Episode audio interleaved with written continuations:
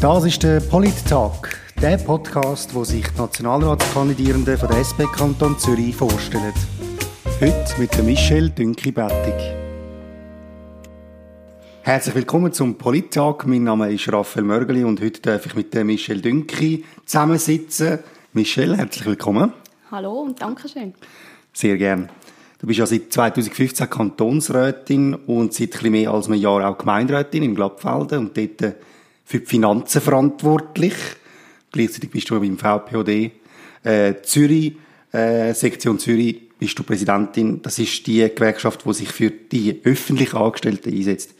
Und schaffst an der ETH und bist von aus Informations- und Dokumentationsfachfrau. Genau, das ist, das ist alles richtig das gut. Stimmt, das ist eine lange Liste, aber es zeigt ja auch, dass äh, du viel machst und aktiv bist, würde ich mal sagen. Ja, das kann man so sagen, ja, genau. Sehr gut. Jetzt zum Anfangen tue ich immer die gleiche Frage stellen und die stelle ich jetzt auch dir. Wer bist du und warum kandidierst du für den Nationalrat, Michelle? Okay, also mein Name hast du schon gesagt. Ich bin Michelle. Ähm, ich bin 29, wohne wie gesagt eben zu Glattfelden. Das ist eine kleine 5000 Seelengemeinde im Zürich Unterland. Hm, du hast auch schon gesagt, dass ich an der ETH arbeite. Ich mache recht viel in der Politik. Ich, es macht mir sehr viel Spaß. Ich habe das Gefühl, ich kann dort auch wirklich etwas bewegen. Ich sehe vor allem jetzt, dass es ein großer Vorteil für mich ist, dass ich nicht nur im Kantonsrat, sondern auch im Gemeinderat bin, weil viele Sachen, wo wir im Kantonsrat, also viele Sachen, so ziemlich alles, was wir im Kantonsrat entscheiden, betrifft mich in meiner Gemeinde essentiell. Ich bin dort nicht nur Finanzvorständin, sondern auch verantwortlich für die Liegenschaften, mhm. die Gemeinde zeigen. Das finde ich mega spannend. Ähm, wie man dort halt wirklich auch Einblick bekommt, wo ich, ich meine, ich besitze sonst keine Liegenschaften, oder? Und das, das finde ich wirklich mega spannend und ja, ich, ich ziehe einfach sehr viel aus dem heraus, dass ich mich kann einsetzen für die Sachen, die mir wichtig sind. Also, dass ich wirklich kann für eine, für eine quasi, auch wenn es kitschig tönt, für eine bessere Welt kämpfen. Und ich merke jetzt aber einfach, dass viele Sachen, die mich auch betreffen oder, oder vielleicht verrückt machen oder ich nicht richtig finde, die werden in Bern entschieden. Und, und dort möchte ich jetzt hin, um, um mich für meine Anliegen einzusetzen. Jetzt hast du und ich beide schon angesprochen, du bist dort äh, zu Glattfelden für die Finanzen verantwortlich und für die Liegenschaft, habe ich jetzt noch gelernt. Mhm. Ich möchte aber schnell bei den Finanzen bleiben, weil die SP ist ja nicht eine klassische äh, Finanzpartei oder wird auf jeden Fall nicht als das gesehen. Mhm. Warum meinst du, ist das so? Ähm, ja, ich weiß jetzt nicht, wer alles zulässt, aber ich glaube, das war eher ein Unfall. Gewesen dass mhm. ich die Finanzen bekommen habe. Ähm, es läuft ja immer so, dass du nach dem Anciennitätsprinzip darfst wählen Also die, die am längsten dabei sind, dürfen zuerst wählen. Es ist das Ressort und das Ressort von der Werk frei mhm. gewesen, also alle Werksbetriebe, die wir in Glattfelden haben, wie zum Beispiel unser Werkhof und ja. Und ich durfte entscheiden, was ich nehme. Und für mich, ich finde, bei den Finanzen hast du quasi eine gute Ausrede, so ein bisschen platt gesagt, um überall hineinschauen und mitreden. Ja. Und das hat mich einfach gereizt, weil bei den Werken hast du, musst du eigentlich recht präsent sein und das kann ich von meinem zeitlichen Budget her so nicht leisten. Und bei den Finanzen hast du auch viel, du bist das ganze Jahr immer wieder dran, sei es mit den Grundstückgewinnsteuern, ähm, sei es mit, mit sonstigen ähm, Finanzfällen, die du musst anschauen oder halt eben mit dem Budget und der Rechnung. Aber ich finde, es gibt einem sehr ein gutes Bild über, über den Gesamtzustand von einer Gemeinde und, und das hat mich gereizt. Ich habe zwar aber auch sehr einen grossen Respekt davor gehabt, weil ich bin jetzt nicht unbedingt die geborene Finanzlerin, aber ich bin vorher vier Jahre in der Rechnungsprüfungskommission der Gemeinde gewesen. Also bin ich nicht ganz ja. ahnungslos. Also hast du schon ein bisschen gesehen, das ganze ja, Finanzthema. Genau, genau. Und was würdest du jetzt sagen, wie sieht eine linke Finanzpolitik aus? Oder kann man das überhaupt so sagen, oder? Weil meistens sagen die Leute auf den Gemeinden vor allem, ja, es ist eigentlich einfach depolitisiert oder apolitisiert und das ist äh, einfach nach einem Vorjahr oder weiß auch nicht was.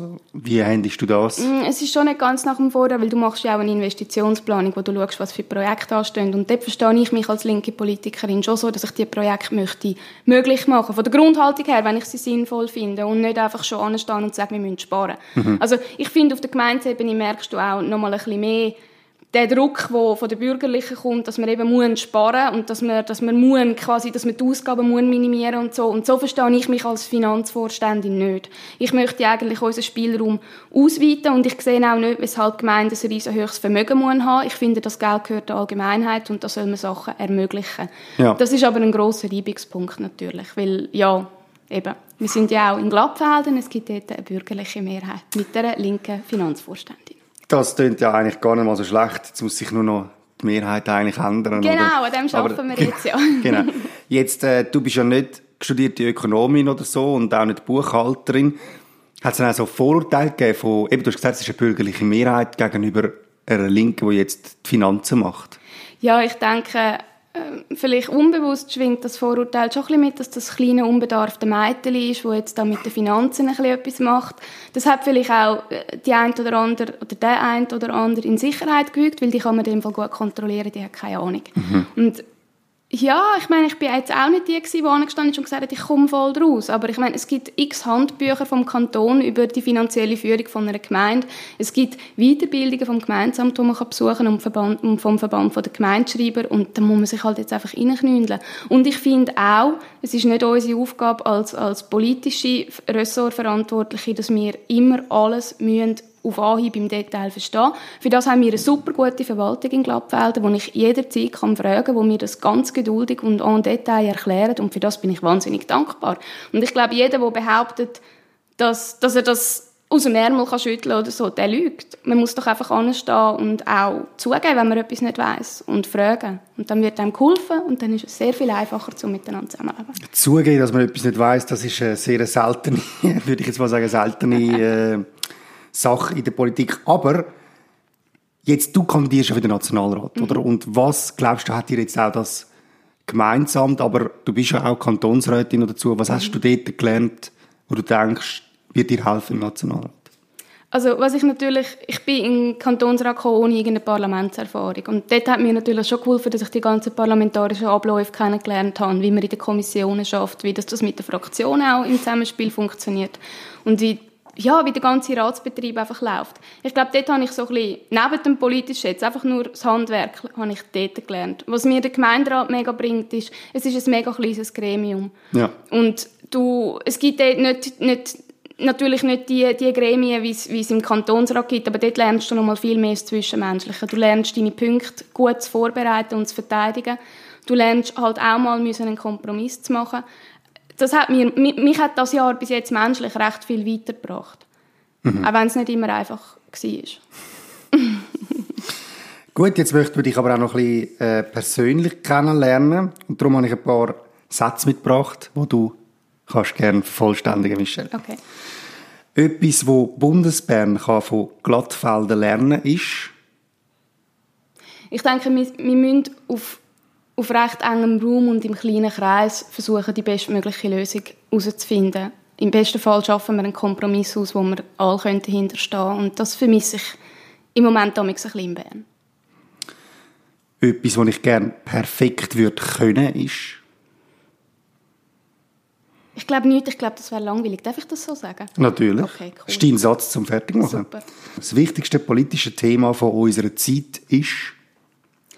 Ich glaube, es ist schwierig, das einzige Wichtige zu sagen. Was für mich wahnsinnig wichtig ist, ist Gleichstellung. Und zwar nicht nur einfach äh, das, der ganze Themenkomplex Gleichstellung von Frau und Mann. Das ist für mich nicht nur Lohngleichheit, das ist auch zum Beispiel die Altersvorsorge. Ich finde, Gleichstellung äh, ist, ist so ein breiter Begriff, er, er, betrifft uns alle irgendwo durch. Und ich meine, der durchaus auch inklusiv. Es geht nicht nur um Mann und Frau, es geht auch um, um Queer, um, um Trans, um, um all die die Menschen. Eigentlich geht es uns alle etwas an. Und deshalb ist es für mich einer der prägenden Begriffe.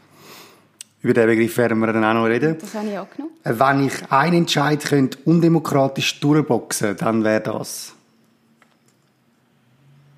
Ja, das Problem ist ja, ich meine, zum Beispiel, ich kann jetzt nicht sagen Lohngleichheit, weil die ist ja eigentlich faktisch im Gesetz festgeschrieben. Sie wird wegen dem gleich nicht umgesetzt. Ja. Das heißt, wenn, wenn man es so könnte lösen, wäre es das? Ja, nicht nur, aber, aber ja, sicher so etwas. Oder zum Beispiel, ich würde dann, nein, ich glaube, ich würde den Koordinationsabzug abschaffen. Das ist ja den Koordinationsabzug ja. soll ich erklären. Mhm. Oh mein Gott, ja eben, jetzt geht's los. Nein, ich finde es einfach ein mega Unding, dass alle, egal wie viel sie verdienen, den gleichen Abzug haben auf, auf ihren Lohn, oder? Mhm. Und das ist einfach nicht in Ordnung, weil dann hast du mega viele, die Teilzeit arbeiten, es sind vor allem dann auch Frauen betroffen, die genau den gleichen Abzug haben, wie zum Beispiel ein Chefarzt. Und das ist nicht okay. Weil das, das, das, ja, nein, das geht einfach nicht. Wer hat sich das überlegt? Das muss ändern. Jetzt, äh, du bist äh, in der kantonalen Gleichstellungskommission, du für dich ist das ein wichtiges Thema? Ist das auch ein Thema gewesen, das dich politisiert hat? Ich glaube, es hat nicht um nur ein Thema gegeben, das mich politisiert hat. Und ich muss auch ehrlich sagen, Gleichstellung ist, ist lange für mich überhaupt nicht real. Also es ist für mich wie nie ein Thema gewesen, weil ich bin so aufgezogen worden von meinen Eltern. Ich habe alles dürfen und können, egal ob ich ein Mädchen oder ein Bub bin, ich habe das nie gespürt. Ähm, ich habe auch Landhockey gespielt und ich meine, sorry, ich bin eine mega kleine Zierliche und ich bin natürlich noch kleiner und zierlicher gewesen, als ich klein bin. Also, und ich habe Landhockey gespielt. Das ist nie ein Thema gewesen. Aber als ich dann älter geworden bin, vor allem ähm, nachdem wir geheiratet haben, mein Mann und ich, ähm, hat es plötzlich so geheißen, ja, äh, man sucht jemanden, der ein Projekt übernimmt, aber äh, Michelle kann man ja wie nicht fragen, weil die hat jetzt geheiratet und die wird sicher schwanger. Und dort ist mir wow. Fünfer runter, weil ich wirklich so gefunden habe, what? Ja, und das war so ein bisschen der Kickstart gewesen, um mich mit dem Thema wirklich nochmal vertiefter auseinanderzusetzen. Ich meine, ich habe vorher auch schon gefunden, dass sind mir schon Sachen aufgefallen, aber es hat mich in dem Sinne nie mit so einer Wucht direkt betroffen. Und vielleicht habe ich auch in der Gleichstellung dort auch wirklich nur eben so etwas wie Lohngleichheit verstanden mhm. und habe gar nicht gesehen, dass zum Beispiel Gewalt an Frauen dort auch ein Thema ist oder sexuelle Belästigung, weil sonst wäre es mir sicher schon früher aufgefallen, wie jeder jungen Frau auch. Michelle, Ja-Nein-Frage.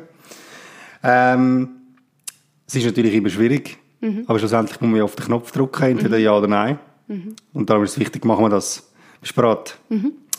Sollte die Schweiz der EU beitreten? Ja. Willst du einen Impfzwang? Ja. Sollen wir 5G-Technologie ausbauen? Uh. Da weiß ich zu wenig drüber. Muss die Armee abgeschafft werden? Ja. Bist du für die Überwindung vom Kapitalismus? Stelle ich mir recht schwierig vor. es ist schwierig, ja. äh, sollen wir religiöse Dispensen vom Unterricht erlauben? Ja. Sollen wir Burkas verbieten? Nein. Sollen wir alle Drogen legalisieren? Vielleicht nicht gerade alle, nein. Sehr gut, danke vielmals. Du hast ja auf deiner Webseite ganz viel «Ich will's» ja. aufgeschaltet. Also verschiedene Sachen, die du ja. möchtest erreichen. Und eins davon ist sicher auch die Arbeitssituation der Angestellten. Du ja. bist ja, äh, eben wie gesagt, Präsidentin vom VPD Kanton Zürich. Und was meinst du, was müssen wir als erstes anpacken in diesem Bereich? Was brennt den Angestellten am meisten unter den Nägeln? Ja, ich, ich, schaue, ich komme jetzt natürlich wirklich ab von der, von der VPD-Perspektive und ich sehe dort jetzt vielleicht nicht nur unbedingt bei den Angestellten vom Kanton Zürich selber, sondern von denen, die unter dem Personalrecht stehen vom Kanton, also zum Beispiel beim Unispital und so, sehe ich das große brennende Thema mit der Umkleidezeit, oder? Ja. Wo ich persönlich einfach mega krass finde, dass man, dass man da wirklich, also es ist doch einfach Common Sense, oder? Ich meine, Menschen, die sich umziehen für, für, ihre, für ihre Tätigkeiten, das geht auf Arbeitszeit, Punkt, aus, fertig. Und das ist irgendwie, ja, das, da müssen wir jetzt mega darum kämpfen und müssen irgendwie vor Gericht und Lohnklagen einreichen und ich verstehe es einfach nicht. Ich finde einfach, man muss, die Menschen, die, die arbeiten für den Arbeitgeber, für den Kanton, die wollen ihr das Beste geben. Und man kann doch die jetzt nicht so plagen, man kann doch einmal bei, bei kleinen Sachen auch einfach einmal entgegenkommen. Ich meine, dass man bei grossen Sachen jetzt vielleicht ein bisschen schwierig tut, finde ich zwar auch nicht in Ordnung, aber okay. Ähm, da müssen wir dann halt darüber streiten, aber bei so etwas, was so selbstverständlich ist und sogar auch die Öffentlichkeit und SECO und Experten, die befragen, der gleichen Meinung sind, dass man dort noch Bock hat, das verstehe ich nicht. Es ist auch noch speziell, weil man könnte sich ja, oder aus linker Sicht immer ein bisschen vorstellen, ja, in einer grossen äh, Unternehmung mhm. mit einem Big Boss und viel Kohle, dort ist das vielleicht noch eher so, ein so aber bei Kantonsangestellten sozusagen, also bei dem Kanton, den wir ja kennen und du mhm. ja eigentlich mhm. auch im Kantonsamt bist, mhm. dass es dort nicht möglich ist.